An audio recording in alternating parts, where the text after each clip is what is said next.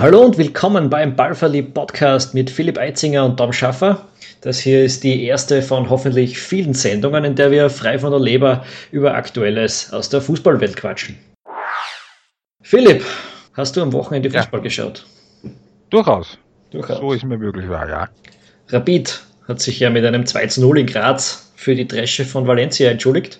Ist das eines dieser Zufallsergebnisse gewesen der österreichischen Liga oder sagt es tatsächlich was aus über diese Mannschaften? Es sagt tatsächlich was aus, aber vor allem eher über Sturm, also über Rapid, weil äh, das, was Sturm gezeigt hat, das war einmal mehr. Ist, ich will alles ein bisschen, aber kann eigentlich nicht so wirklich spielen. Mir kommt Sturm als die einzige Mannschaft in der Bundesliga vor, die irgendwie nicht mal einen Plan A hat. Und Rapid hat nicht mal wirklich was Spezielles machen müssen um zwar 2 zu 0 zu gewinnen, haben auch nicht, nicht viel zugelassen. Sturm ist nur aus Standards, Weitschüssen einigermaßen gefährlich worden. Es ist sicher schön für Rapid auch jetzt in Hinsicht auf das Rückspiel gegen Vazia und dass man jetzt dann so dran bleibt, aber in erster Linie war das einmal mehr eine Vorstellung von Sturm, die einigermaßen schlimm war. Also nichts Neues in Graz. Ja. Rapid, in ein paar Tagen geht es dann wieder gegen Valencia. Ich meine, zu erwarten ist da nichts mehr aber. Nein, natürlich nicht. Äh, ja. Äh, Vielleicht gibt es einen schönen Abschied. Ne? Die Europa League-Saison war ja durchaus nicht schlecht. Also genau, genau, das ist der Punkt. Natürlich haben sie jetzt in Valencia äh, richtig mal eine übers Haupt gekriegt, aber man darf nicht vergessen, dass sie auf dem Weg dorthin richtig viel gewonnen haben. Und im Endeffekt, ob die jetzt in Valencia 2-0 verlieren oder 6-0 verlieren, so oder so. Also was für mich in Wahrheit das Spannendste bei dem Rückspiel sein wird, ist, wie viele Zuschauer jetzt dann wirklich nur ins Appelstadion kommen. Weil werden noch ein bisschen halbwegs mit einem Resultat heimkommen, wer wird es sicher voll worden. Jetzt bin ich gespannt, wie, wie viele kommen. Ja, ich bin sicher, dass der wieder voll, wieder voll sein wird. Äh, und ich glaube, dass Rapid durch dieses 6-0 jetzt vielleicht sogar eher die Chance hat, da einen Punkt mitzunehmen oder zwei oder drei. zwei wäre wär super. Warum überhaupt nichts mehr geht. Ne? Genau, eben vielleicht schon an die paar Spieler, obwohl sie jetzt eigentlich nicht so in einem Lauf drin sind, dass sie sich das leisten könnten. Aber so könnte man es vielleicht mit einem versöhnlichen Ergebnis ausschön. Und so oder so, es war für Rapid was äh, wunderbare Europacup-Saison, minus dem einen Spiel halt. Eine wunderbare Saison spielt auch Leicester in England. Die waren am Wochenende spielfrei, weil FA Cup war. Und Arsenal musste gegen Hull ins Wiederholungsspiel und Tottenham hat gegen Crystal Palace 0 2 1 verloren und Manchester City hat gleich mal wieder einen Kindergarten versucht bei Chelsea mit der Reserve hat 1 zu 5 verloren. Tom, welcher von den Leicester-Verfolger hat das jetzt am elegantesten gelöst am Wochenende? Ja, auf jeden Fall nicht Arsenal. Die haben in einem ziemlich vollen Kalender jetzt noch ein nettes Spiel mehr. Ich glaube, die haben sogar schon Probleme, das noch irgendwo unterzubringen, terminlich. City hat ganz offiziell WO gegeben, das finde ich sehr elegant. Aber also die, haben, die haben richtig die Hand gehoben und gesagt, wir wollen gar nicht, auf Wiederschauen. Ja, wundervoll. Am besten hat es wahrscheinlich Tottenham gemacht, weil die mit erhobenem Haupt aus diesem Bewerb ausgestiegen sind. Schaut halt für einen Kevin Wimmer. Absolut, ja. Der spielt momentan wirklich gut bei Tottenham.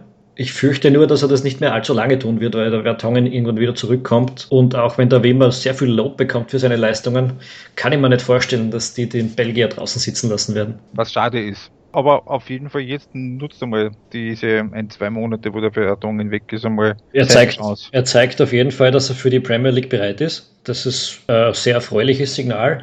Keine Ahnung, vielleicht zwei, drei Monate bei Tottenham jetzt auch wirklich viel zu spielen, könnte durchaus reichen, um auch für die Euro die Hand zu heben.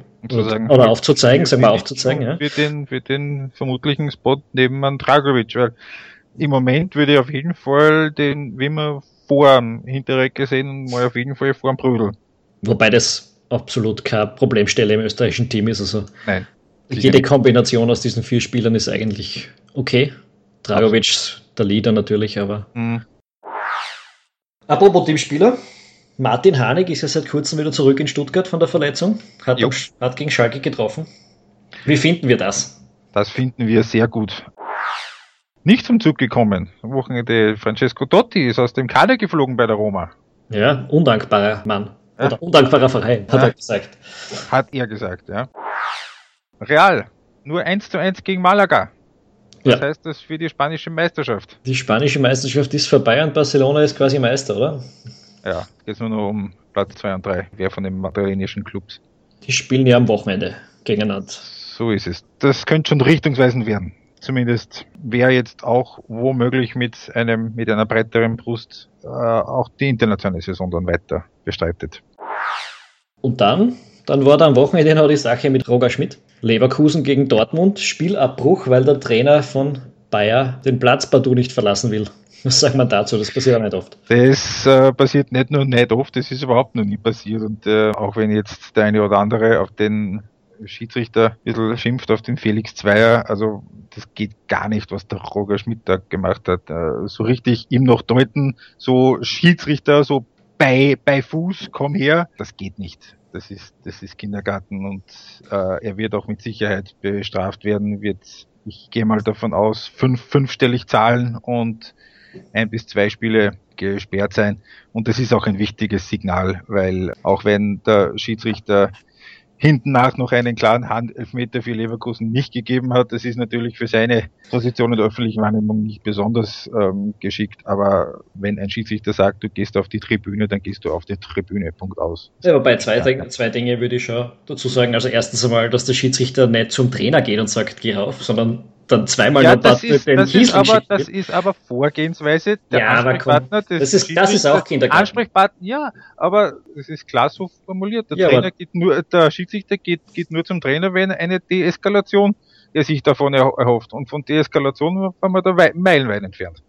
Naja, war man, also wenn man da ganz normal hingeht und sagt drauf auf die Tribüne, dann ist diese Sache wahrscheinlich gegessen und so muss das Spiel unterbrechen. Also das ist ja, schon aber, auch Kindergarten aber, aber und das ist das fehlende Fingerspitzengefühl. Wenn, wenn, wenn, wenn, er hingeht zum Roger Schmidt, nachdem der Roger Schmidt ihm gedeutet hat, wie ein Schoßhündchen, komm her bei Fuß, dann ist er sämtliche Autorität los.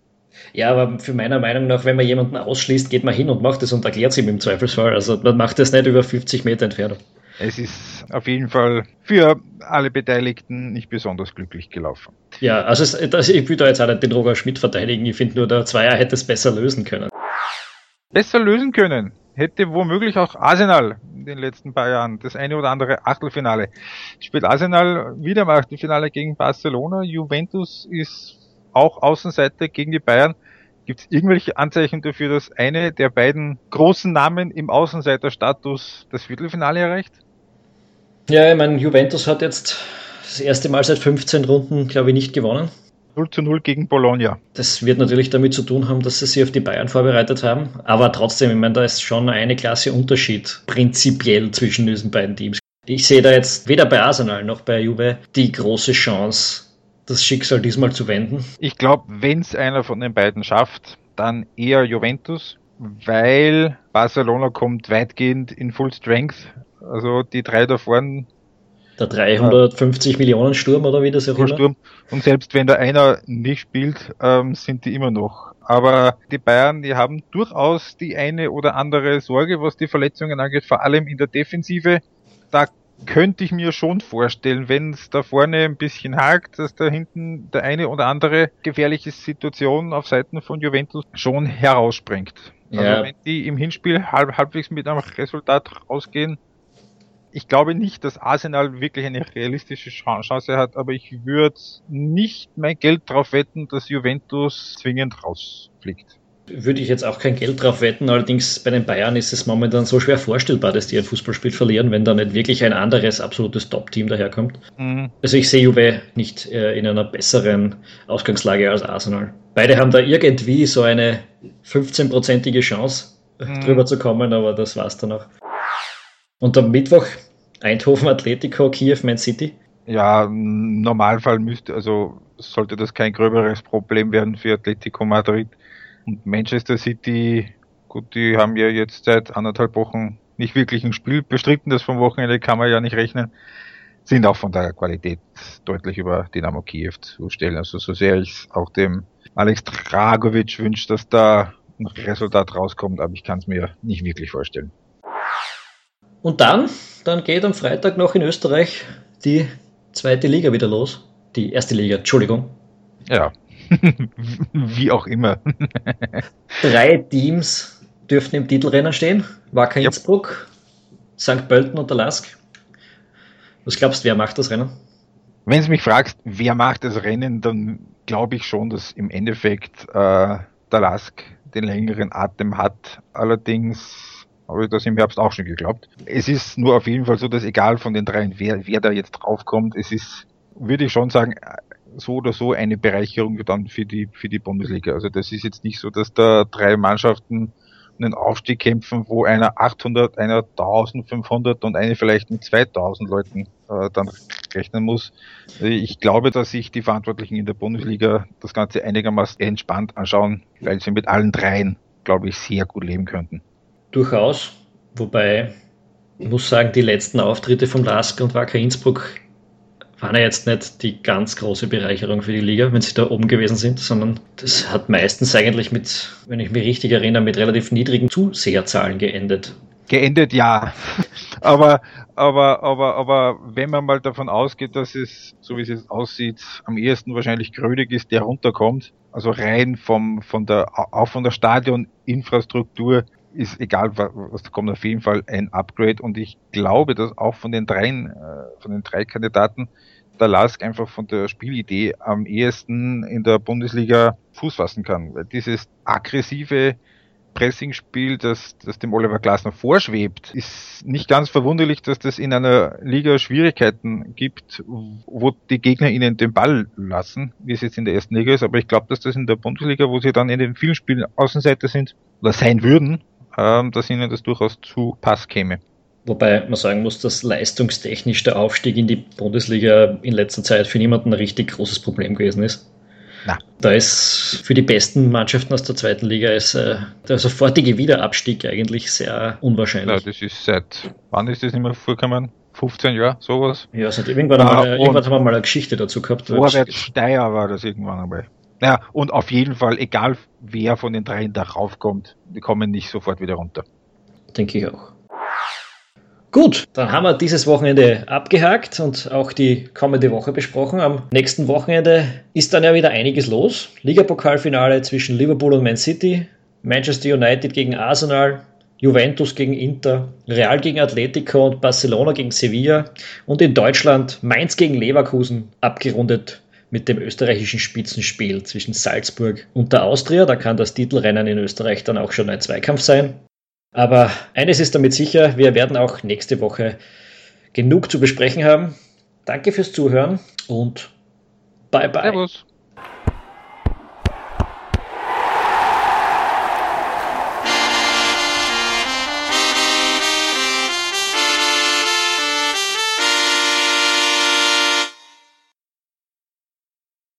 Passt, hat, hat halbwegs hin, würde ich sagen, oder?